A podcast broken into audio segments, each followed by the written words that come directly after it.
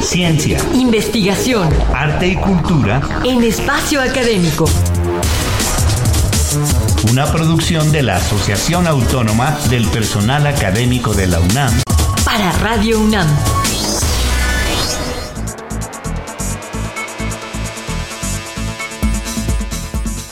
Ernesto Medina y Sabrina Gómez Madrid lo recibimos en esta última cápsula de nuestra serie Diabetes, Amaranto y Nutrición, queriendo darles algunas perspectivas. Así que nos da gusto saludar de nuevo a la doctora María Antonieta Ochoa Ocaña, investigadora de tiempo completo en la Unidad Académica de Estudios Regionales de la UNAM, con sede en Jiquilpan, Michoacán. Muchas gracias, un gusto estar de nuevo con ustedes hablando de este gran tema y ahora cerrando en la parte más apetitosa del proyecto.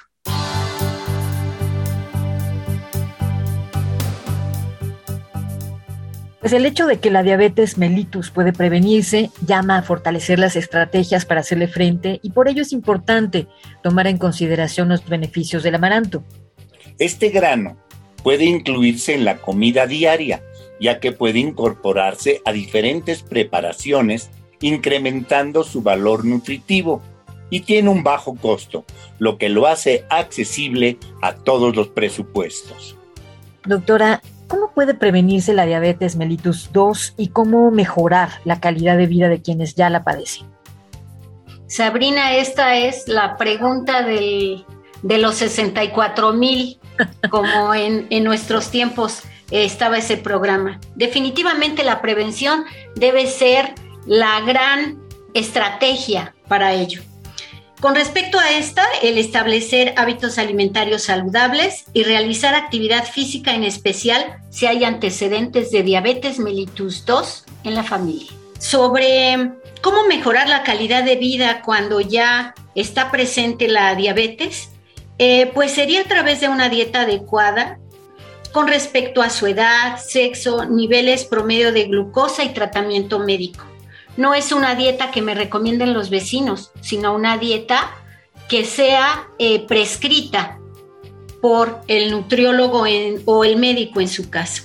Un seguimiento puntual de las indicaciones médicas, eh, no dejar ciertas, eh, ciertos padeceres o ciertas sintomatologías haciéndoselos fuertes.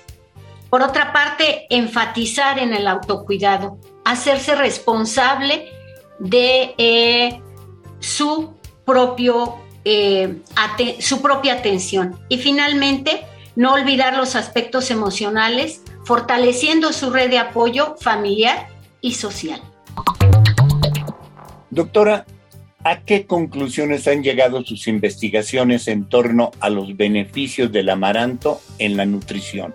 Como conclusiones de este trabajo que hicimos con este grupo de 30 em, pacientes con diabetes y luego con el programa de intervención en 60 pacientes, podemos decir que el consumo habitual de este cereal mejora las condiciones de salud y nutrición del paciente al disminuir sus niveles de glucosa, incrementar el colesterol bueno, disminuir su nivel de saciedad, controlar su peso corporal y mantener en rangos normales su presión arterial. Luego entonces estamos abonando a su calidad de vida. Estos beneficios que otorga el amaranto son las características propias de lo que es un alimento funcional, cuyo consumo redunda más allá de lo meramente nutricional en beneficio de la salud. ¿Qué opciones daría usted a las personas para que incorporaran el amaranto a sus recetas de comida diaria, doctora? Pues ahora sí, pues eh, recordando lo que les dije al inicio del programa, vamos a aterrizar en la parte más apetitosa del asunto.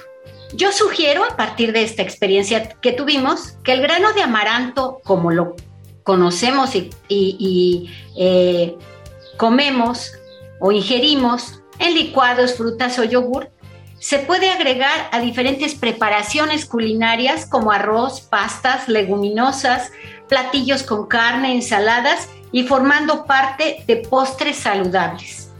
En general, incorporarlo no altera el sabor de los platillos. El amaranto que nosotros ofrecimos tanto a los pacientes con diabetes como en su caso del que hoy no, no hubo mucha oportunidad de hablar, pero seguramente habrá otra, otra oportunidad. Eh, nosotros lo ofrecimos en pastas, tacos al pastor, ceviche, sopa campesina, sopa tarasca, eh, pozole de lentejas, tinga de pollo, ensalada de brócoli y un budín de nuez que ni se los cuento. No, bueno, pues ya están las recetas. ¿Cómo puede usted integrar la educación nutritiva en la población de nuestro país, doctora? Ernesto, esto um, creo yo que involucra un marco de política pública muy especial encaminada a atender los grupos vulnerables. En este caso, a los niños eh, y a los pacientes con enfermedades crónico-degenerativas, como es el caso de la diabetes. Pues así terminamos nuestra serie Diabetes, Amaranto y Nutrición, así que no nos queda sino agradecer su atención y por supuesto la presencia de la doctora María Antonieta Ochoa Ocaña. Muchas gracias por haber venido, doctora.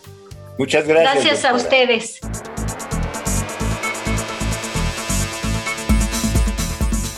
Coordinación General, Química, Berta Guadalupe Rodríguez Sámano. Coordinación de la serie, licenciado Francisco Guerrero Langarica. En la elaboración participamos Oscar Guerra, Ernesto Medina y Sabrina Gómez Madrid. Los esperamos en una nueva serie con otro académico invitado. APA UNAM, el pluralismo ideológico, esencia de la universidad. Radio UNAM, experiencia sonora.